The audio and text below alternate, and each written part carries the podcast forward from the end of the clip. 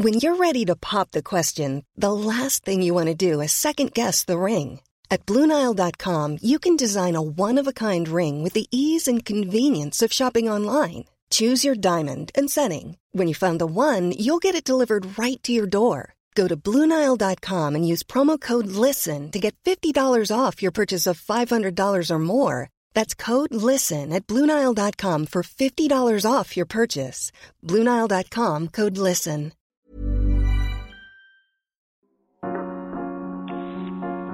Remotas es un medio independiente que se graba a distancia con mucho cariño y esfuerzo. Hemos hecho investigación y conseguido invitadas maravillosas escrito guiones hasta altas horas de la noche e improvisado cabinas de grabación desde nuestros cuartos, salas, baños e incluso coches, para crear los contenidos que les traemos cada 15 días. Somos un equipo de cuatro personas que ha ido creciendo de manera orgánica gracias en parte a todo el apoyo que hemos recibido de nuestras y nuestros escuchas. Como todo proyecto, necesitamos ayuda para continuar haciendo este trabajo que tanto nos gusta por lo que lanzamos una campaña de recaudación de fondos para la investigación, producción y realización de esta y la próxima temporada. Si quieren hacer un donativo al proyecto, pueden hacerlo a través de nuestra campaña en GoFundMe, que está en nuestras redes. Todo aporte suma y es por demás agradecido. Si nos quieren apoyar pero ahora no cuentan con los fondos para hacerlo, pueden ayudarnos compartiendo la campaña en sus redes sociales. Agradecemos a todas las personas que se han sumado a este esfuerzo. Nada sería posible sin ustedes y estamos realmente conmovidas con su apoyo.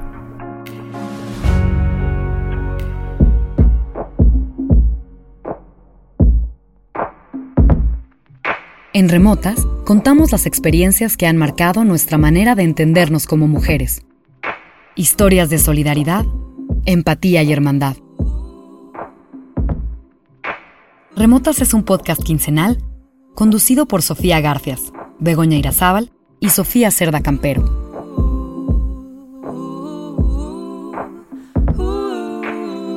Yo no soy eh, mujer trans nada más en junio, sino soy todo el año. Todos los 365 días yo soy una mujer trans que también eh, requiero de visibilidad todos los días. Entonces, el orgullo debe de ser para todos los días del año, para todos los espacios públicos, sociales, culturales, deportivos, y artísticos que existan en el país y el orgullo debe de estar siempre en nuestras familias, en la educación y en todos lados. Para mí el mes del orgullo pues, es una oportunidad para poder tener voz, pero es muy frustrante que los demás meses no, no, no tengamos esas voces. Para mí el mes del orgullo es un mes que significa una lucha histórica, un camino recorrido, muchas muertes, pero al mismo tiempo un triunfo de cómo va el mundo avanzando poco a poco. Yo creo que la lucha es todos los días y es todo el año.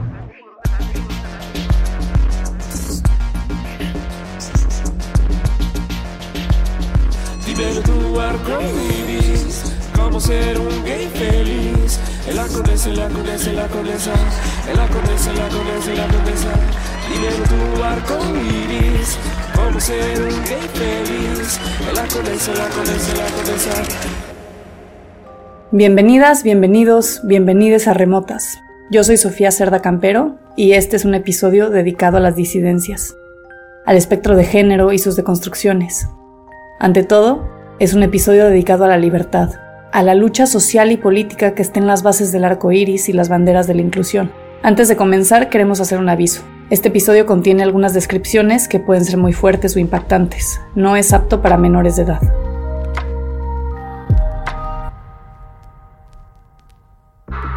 El género no es lo que somos en un sentido biológico o innato, sino las maneras en las que actuamos y nos presentamos ante las y los demás. Esas formas dependen de los contextos culturales en los que ocurren. El género es una de las múltiples dimensiones performáticas de nuestra identidad y como tal se construye y transforma en el tiempo. Es variable, es flexible y no está atada al organismo, sino a la manera en la que el organismo existe en relación a las y los demás. Pues fíjate que cuando estaba en la, en la, primaria tenía una amiguita que era bien canija, ¿no? Pero me defendía siempre que alguien me hacía burla o me molestaba, ¿no? Porque pues yo jugaba con ella las muñecas y todo. Pero ella decía, no, nadie te tiene que decir nada, ¿no? Y se peleaba con los niños y todo para que no me dijera nada. Y ella se llamaba Kenia, entonces yo le decía que, pues ella sabía, ¿no? Yo le contaba que a mí me gustaban los niños, que me gustaba jugar con muñecas, y ella sin prejuicios y sin temor, nunca dudó que yo era una niña, ¿no? Éramos niñas las dos, ¿no? Y jugábamos. Sin embargo, ella me defendía y pues se llamaba Kenia. Y yo le dije en algún momento que si yo lograba algún día ser una mujer, yo me iba a poner Kenia. Entonces, por eso es que yo llevo el nombre de Kenia desde que me acuerdo. Ella es Kenia Cuevas, directora de la Casa de Muñecas Tiresias y la Casa Hogar Paola Buenrostro, el primer albergue para mujeres trans en América Latina. Kenia es una líder de la Ciudad de México. Ha asesorado a mujeres trans sin acceso a documentos o identidades oficiales, reclutado voluntarias durante la pandemia para alimentar a personas trans en situación de calle, repartido condones a trabajadoras sexuales, dado capacitaciones para personas que viven con VIH y, encima de todo, se ha encargado de los entierros dignos de varias de sus amigas, quienes han muerto por crímenes de odio y negligencia.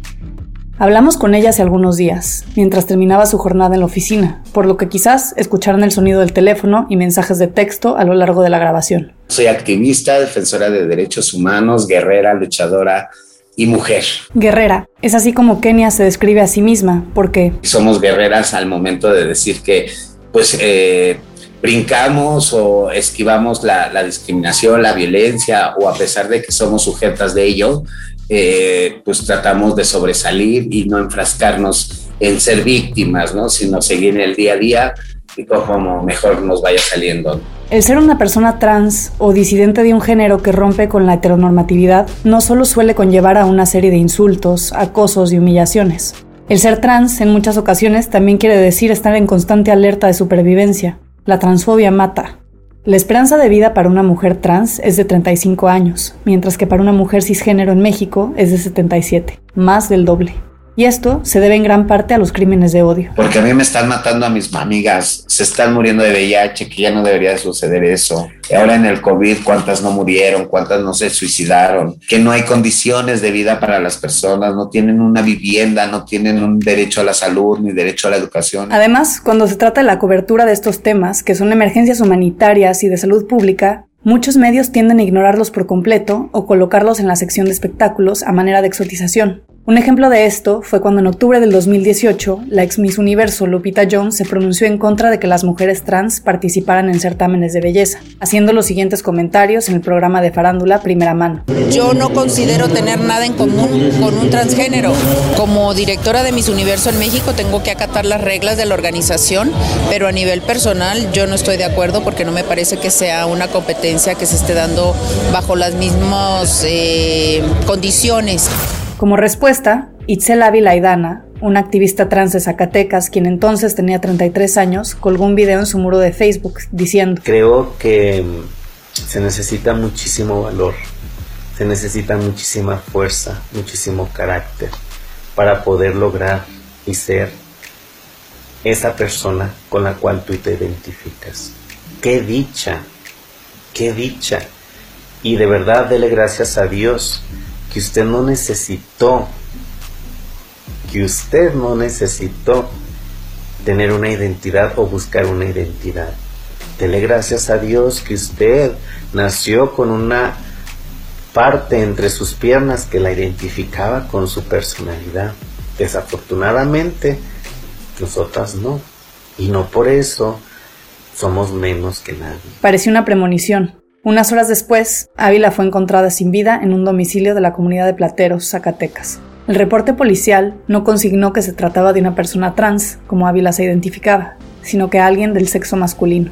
La muerte de Itzel Aidana Ávila fue noticia en la sección de espectáculos de muchos medios en español. Lupita Jones, una trans se suicida tras comentarios. El país. Investigan muerte de transexual que envió mensaje a Lupita Jones. El Universal. Mujer transgénero se suicida, pero antes deja mensaje a Lupita Jones, El Sol de México. Parece un detalle, pero encierra un problema de fondo. Las páginas de espectáculos y los programas de farándula parecen ser el espacio natural para contar la tragedia de una mujer trans. Esto, por ejemplo, es lo que se dijo en el programa de Univisión El Gordo y la Flaca. No se le puede echar la culpa a Lupita Jones. No, claro que no. Lupita Jones está dando su opinión de lo que ella piensa que debe pasar. Entonces, si este señor o señora, como fuera, como le quieran llamar, se quiso suicidar, no le pueden echar la culpa porque ella tenía algún problema que se suicidó. Esto ocasionó que la comunidad trans de Nueva York organizara un boicot al programa mientras Raúl de Molina, el gordo, daba una transmisión en vivo mismo que tuve la suerte de cubrir. ¡No somos invitadas! ¡Somos las trans! ¡Y estamos emputadas! Pero esa historia merece su propio espacio. Solo queremos dejar claro que como este ejemplo hay muchos más.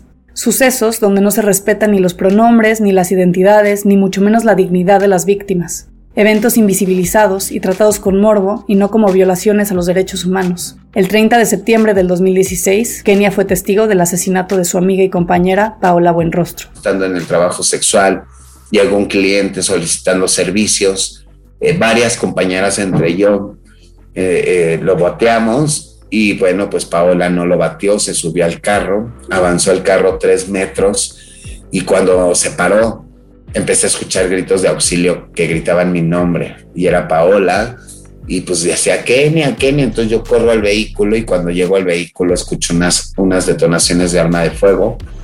Entonces yo me quedé impactada, no me pude mover. Lo que observé es que estaba mi amiga forcejeando con este sujeto. Después de los disparos se desvaneció en sus brazos, el cual él aprovechó para arrojarla al asiento del copiloto. Yo me quedé viendo a sus ojos él también se me quedó viendo y me apuntó con el arma y me disparó. El arma se encasquilló, gracias a Dios, y es cuando lo detengo.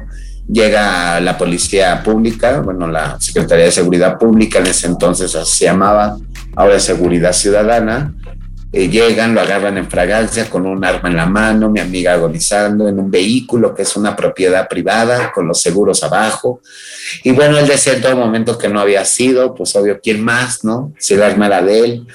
Entonces, este, pues lo llevamos ante el Ministerio Público donde me enfrento pues a una violación de derechos humanos y a una criminalización por ejercer el trabajo sexual por parte de los ministerios públicos impresionante. En países donde los prejuicios sociales y culturales están dominados por el machismo, existe una amenaza constante a la integridad física y calidad de vida que vulnera a las mujeres trans, particularmente a las mujeres racializadas crímenes de odio, acoso policial, falta de oportunidades, negligencia y sobre todo una tremenda invisibilización. Me negaron todo tipo de información diciendo y argumentando que yo no era una familiar directa de Paola, donde también eh, armaron todo un circo tipificando que yo era una curiosa del lugar cuando yo era testigo, ¿no?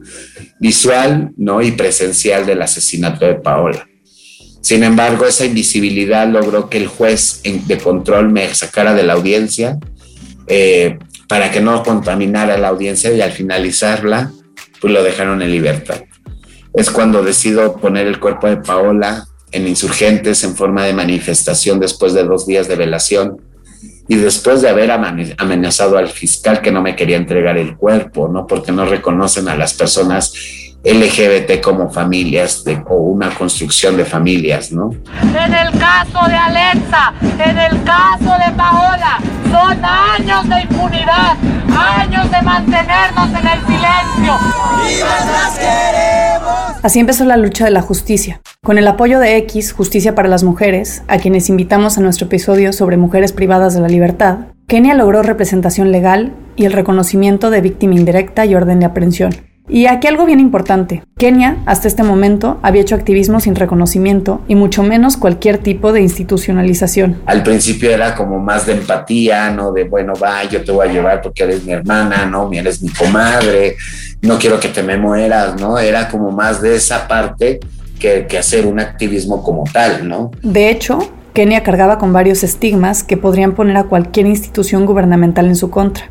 Había sido trabajadora sexual desde los nueve años, era portadora de VIH, había estado diez años en la cárcel y hasta ese momento no sabía leer o escribir. Pero nada de eso la iba a frenar. Durante dos años yo me la venté dando foros, conferencias, entrevistas, pero yo me quedé sin trabajo, chula. Yo ya no podía ejercer el trabajo sexual ni tampoco podía hacer la prevención de VIH con las compañeras que ejercen el trabajo sexual, porque me estaba exponiendo. Yo ya había puesto en medios de comunicación a este asesino y para que lo dejaran en libertad, ¿no? Y luego siendo ex militar, siendo una persona que trabajaba en seguridad eh, privada en el Estado de México, era escolta del dueño de esa, de esa empresa de seguridad privada y bueno, pues tiene un manejo impresionante con armas, ¿no?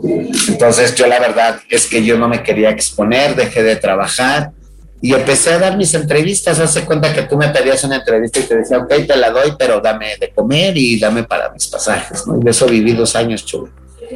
Cuando llegó el 2018, este, pues ya decidí constituir Casa de las Muñecas Tiresias. A mí me daba mucho miedo porque hasta ese momento yo no sabía leer ni escribir y me daba mucho miedo el SAT, las cuentas bancarias, ¿no? Yo decía, no me vayan a volver a meter a la cárcel, ¿no? Entonces era muchísimo miedo.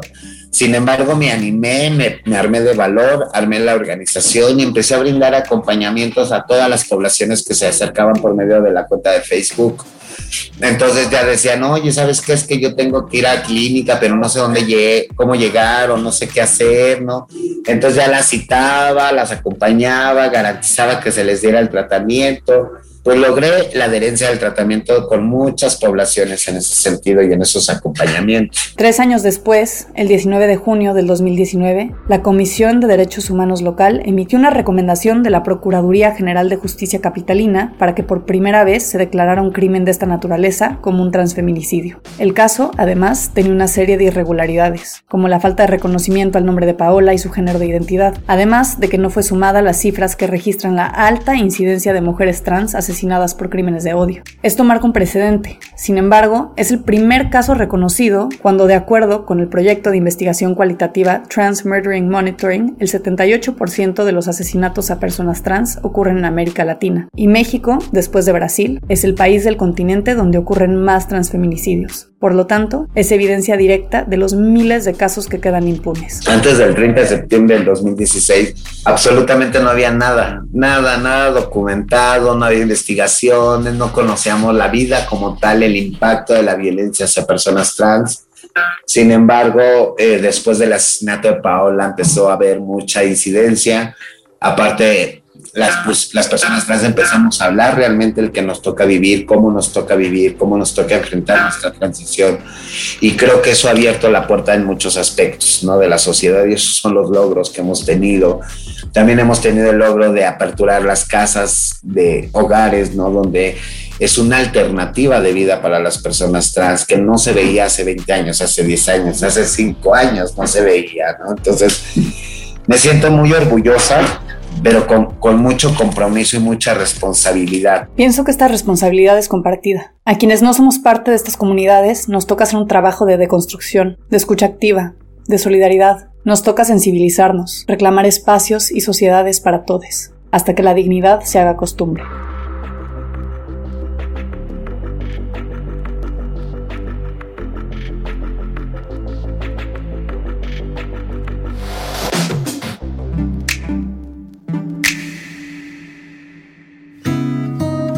Existe la marcha del orgullo, el matrimonio igualitario, el derecho a cambiar tu identidad y la adopción homoparental. Sin embargo, todavía existe violencia y discriminación.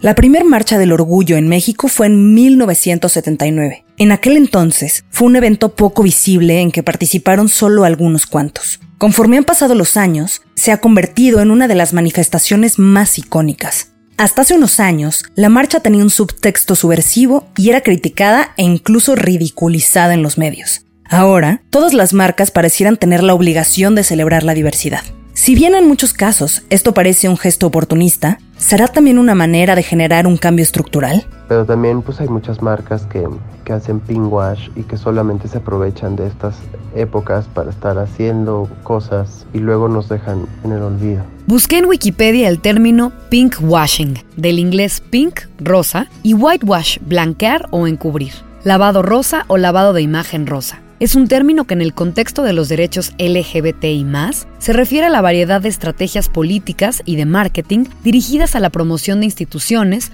países, personas, productos o empresas apelando a su condición de simpatizante LGBTI con el objetivo de ser percibidas como progresistas, modernas y tolerantes. El término fue originalmente acuñado por la Breast Cancer Action para identificar a las empresas que aseguraban apoyar a las mujeres con cáncer de mama, mientras que en realidad pretendían obtener mayores beneficios y mejorar su imagen de marca al incorporar a su publicidad una causa benéfica.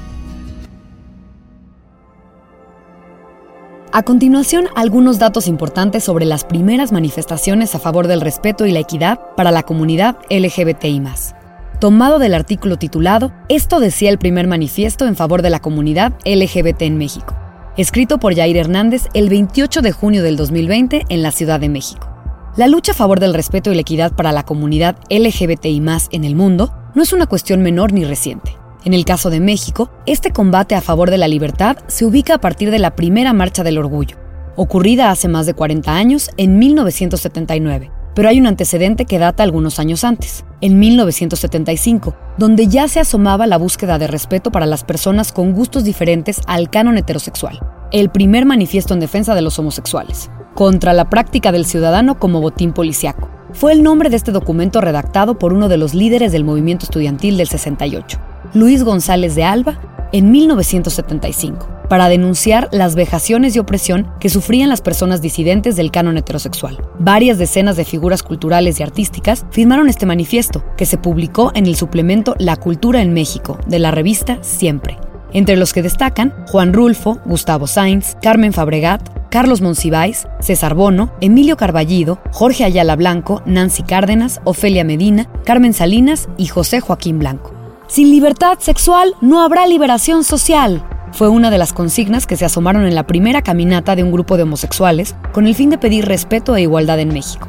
Esto ocurrió el 26 de julio de 1978, cuando con motivo de la marcha de aniversario de la Revolución Cubana, donde comulgaban distintos grupos librepensadores, y según los archivos de la Secretaría de Cultura, algunas decenas de integrantes del Frente de Liberación Homosexual, FLH, partieron de la columna de la Independencia y caminaron por la calle de Lerma, desviados por la policía para no transitar por el Paseo de la Reforma. En la década de 1970, se configuraron en México las primeras asociaciones públicas que luchaban por la diversidad sexual. Tal es el caso del Frente de Liberación Homosexual de México, el Frente Homosexual de Acción Revolucionaria, Sexpol, Ácratas, Lesbos, Oicabez y Grupo Lambda de Liberación Homosexual. Estas agrupaciones establecieron alianzas con la izquierda y el feminismo, por lo que los primeros antecedentes de una marcha por el orgullo LGBT en nuestro país tuvieron cercanías con el movimiento socialista y el movimiento estudiantil. Aunque esta no fue la primera reunión de la comunidad LGBT en la nación, pues hay registros de un suceso en 1901, conocido como el baile de los 41, donde detuvieron a este número de hombres homosexuales en una casa ubicada en la Ciudad de México. Por cierto, ya hay película. Señor presidente. Hubo una redada en una fiesta en la calle de La Paz. A segunda vista me di cuenta que solo había hombres. Arrestamos a 42, señor. La primera marcha del orgullo en México se reconoce en junio de 1979, fecha en que alrededor de mil personas se congregaron en la extinta Plaza Carlos Finlay. Si bien no es la primera manifestación pública de un grupo de personas homosexuales, sí se trató de la primera identificada como tal en nuestro país.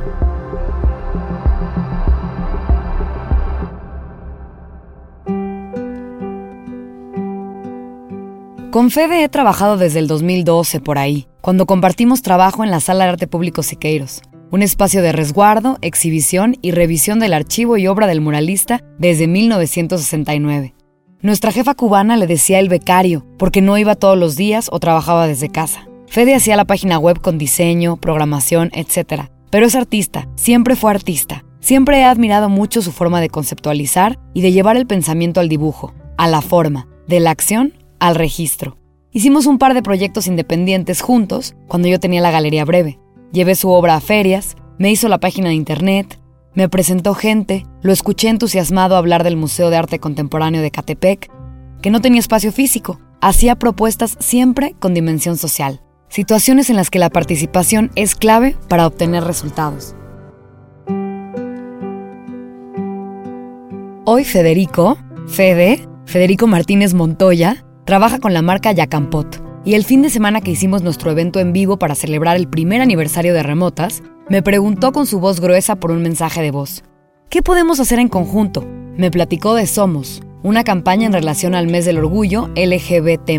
Después me escribiría por correo. El corazón de la campaña se centra en contar las historias de personas trans, no binarias y representarles desde su esencia. Por esto, eligieron a siete protagonistas que desde el activismo, las artes y la moda han trabajado por abrir espacios y dar visibilidad a su comunidad. En el episodio número 11 de la segunda temporada de Remotas, tenemos la fortuna de contar con la presencia de la cantante y artista Semoa y la modelo Hadassah Tirosh, a quienes entrevistamos para que nos hablen del lugar que han decidido ocupar en el mundo y cómo lo han hecho posible. Qué importante es nombrarse, elegir una manera en la que quieres que se refieran a ti, que te reconozcan. Le preguntamos a Semoa que qué hay detrás de su nombre. Semoa en francés quiere decir soy yo. Viene de mi nombre, algunos amigos me llamaban de un modo, otros me decían de otro modo, y cuando se juntaron los circuitos salió Semoa.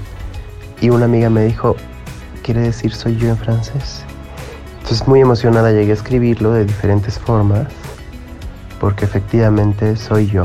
Y yo estaba en esta búsqueda de identidad y mi nombre me hizo dejar de buscar. Tu recorrido en la música y las artes ha sido fascinante. Con mi carrera he recorrido pues, muchas historias con Paris Hilton, que fue una fiesta con ella, le abría pitches, Julieta Venegas, pues he hecho amistad con ella, salgo en un video de ella, también estuve mucho tiempo en el, en el Roy y pues tengo muchísimos recuerdos, alguno de ellos estaba Marilyn Manson adentro del Roy y, y me acuerdo cuando Paris Hilton estaba muy emocionada de conocerme, que me presentó a su mamá y creo que hice más amistad con la mamá que con Paris. Y pues no solo eso, también le canté a Jean-Paul Gaultier alguna vez en una fiesta privada y he tenido la suerte de poder tener estos bellos recuerdos, pero se vuelven recuerdos nada más. Hay que seguir construyendo experiencias nuevas. Nos pareció relevante preguntarle cuál es su esencia y la forma en la que quiere ser percibida. También quisimos que nos relatara dónde ha experimentado más obstáculos y trabas en su carrera profesional. Quiero transmitir una persona libre, quiero transmitir una persona segura, pero al mismo tiempo humilde, humilde pero fuerte. Quiero transmitir que sí se puede amar a una mujer trans y que nosotras podemos amar a quien queramos. Y pues eso, yo hablo de mis canciones, de mis corazones. Yo siento con el corazón y lo manifiesto en medio de mis canciones, de mis pinturas, de mis videos y casi todo lo que hago es autobiográfico. Y creo que al hablar de mi sentimiento estoy hablando de otros sentimientos similares donde las personas pueden empatizar porque a lo mejor tenemos vivencias un poco iguales. Eh, al principio, bueno, hasta la fecha, nada más que ya no lo he hecho, pero al principio yo busqué disqueras hace muchos años y me negaron las puertas porque creo que era demasiado innovadora o mi, proyecto era demasiado arriesgado, no había muchas referencias y como que les dio miedo apostar que podría ser algo padre. Y me negaron las puertas. Yo creé mi propia disquera, Emporio Records. Y hasta la fecha he sido muy independiente, muy resiliente. Me he hecho de amigos, me he hecho de equipo, pero no he tenido ninguna empresa atrás de mí que me esté aportando como quisiera o como me gustaría que sucediera. Creo que un obstáculo de ser una mujer trans es buscarse espacios, es tener espacios chidos para tocar, que me tomen en cuenta y que no crean que mi música está dirigida a un nicho. Quitarme ese estigma me ha costado mucho trabajo. Hoy más que nunca, no solo se trata de fomentar una cultura de igualdad y justicia, se trata de empatía, respeto, de eliminar prejuicios, de aceptar sin condiciones. No es una cuestión de hacer la finta o hacer como que sí, pero no. Basta de cuchicheos, susurros y morbo. Todos, de alguna u otra forma, buscamos ser libres y ser quienes queremos ser. Para Semoa, la hermandad es... La paciencia, el entendimiento a la otra persona cuando no puede hacer algo por mucho que tú lo comprendas. Y la solidaridad o sororidad, ambas, depende con quién. pero sobre todo, pues sí, volvernos municentros, dejar de estar peleando, dejar de estar en guerras. Por último, pero no menos importante, la nueva canción de Semoa se llama Mi amor soy yo. La acompaña la actriz y cantante Tessa junto con la banda canadiense TransX. y la letra es un himno para todas las mujeres, que vale la pena poner en práctica. Denle una escuchada. Aquí un pedacito.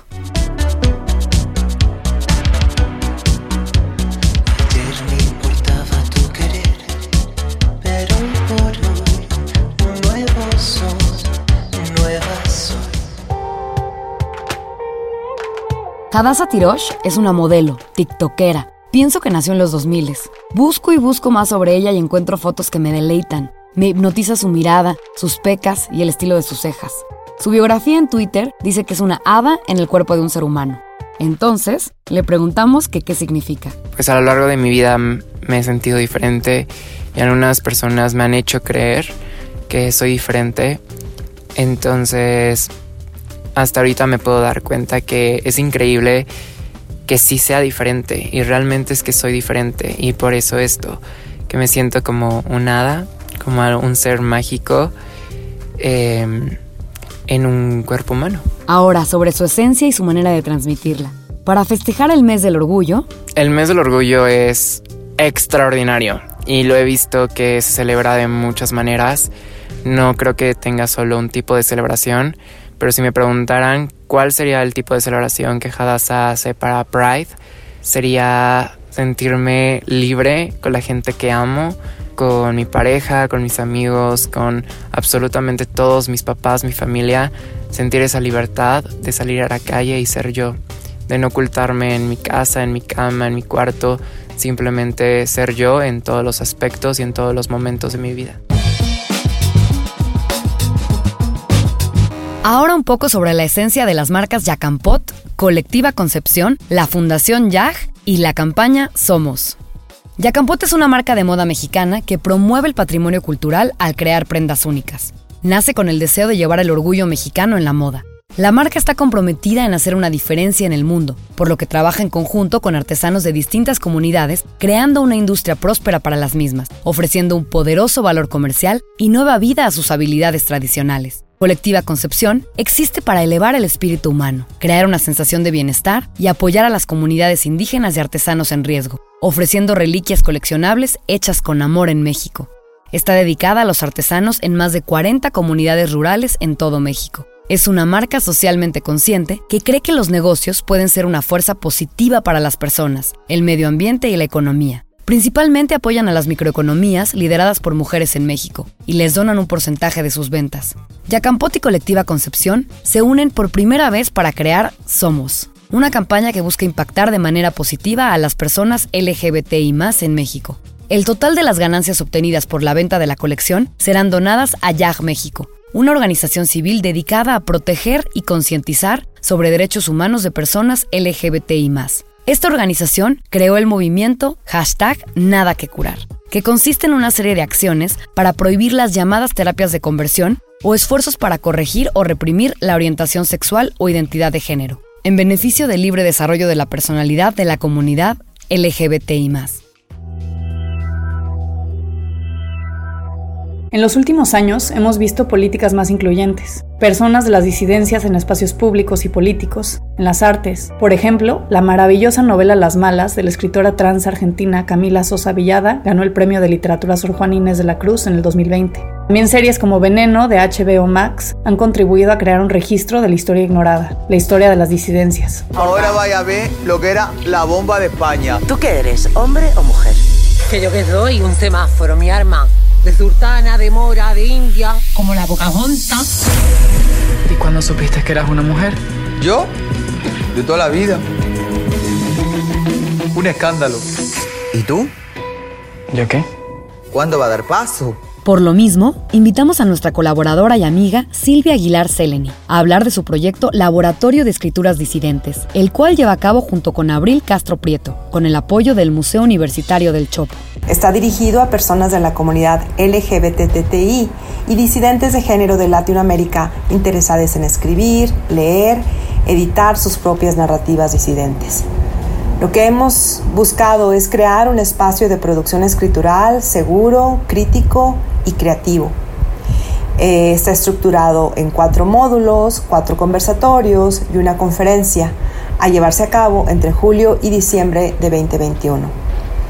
Hemos invitado a una colectiva académica especializada en teoría de género, prácticas poéticas, narrativas y autobiográficas no normativas, así como en estrategias de edición. Estén alertas a los trabajos que producen en este laboratorio a través de las redes arroba disidenteslab en Twitter y arroba escrituras disidentes en Instagram. Esfuerzos como este son fundamentales para generar cambios de raíz, para que se ocupen los espacios ignorados. Y como dice Kenia, O sea, si realmente nos consideramos personas orgullosas de lo que somos, luchemos por lo que queremos ser, pero siempre buscando las mejores soluciones y las mejores alternativas para mejorar los cambios estructurales que tanto hemos deseado históricamente.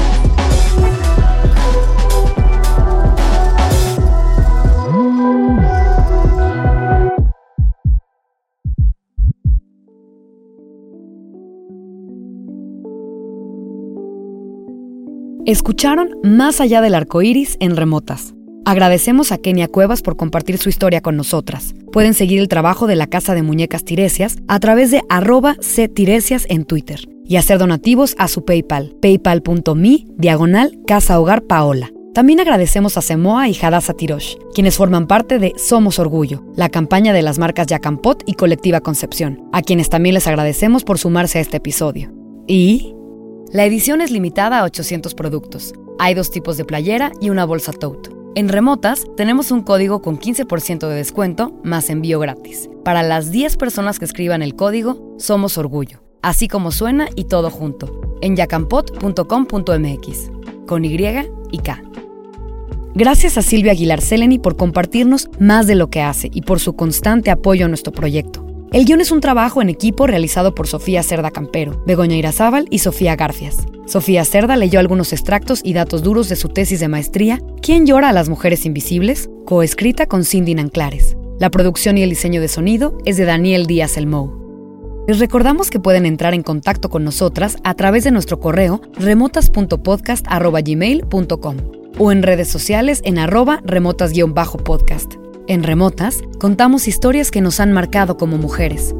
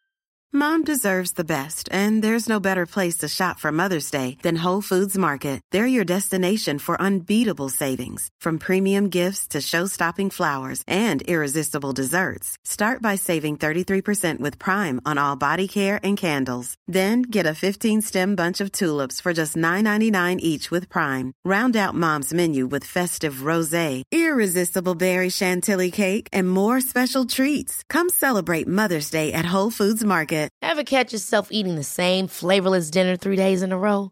Dreaming of something better? Well, HelloFresh is your guilt-free dream come true, baby. It's me, Kiki Palmer. Let's wake up those taste buds with hot, juicy pecan-crusted chicken or garlic butter shrimp scampi. Mm. Hello Fresh. Stop dreaming of all the delicious possibilities and dig in at HelloFresh.com. Let's get this dinner party started.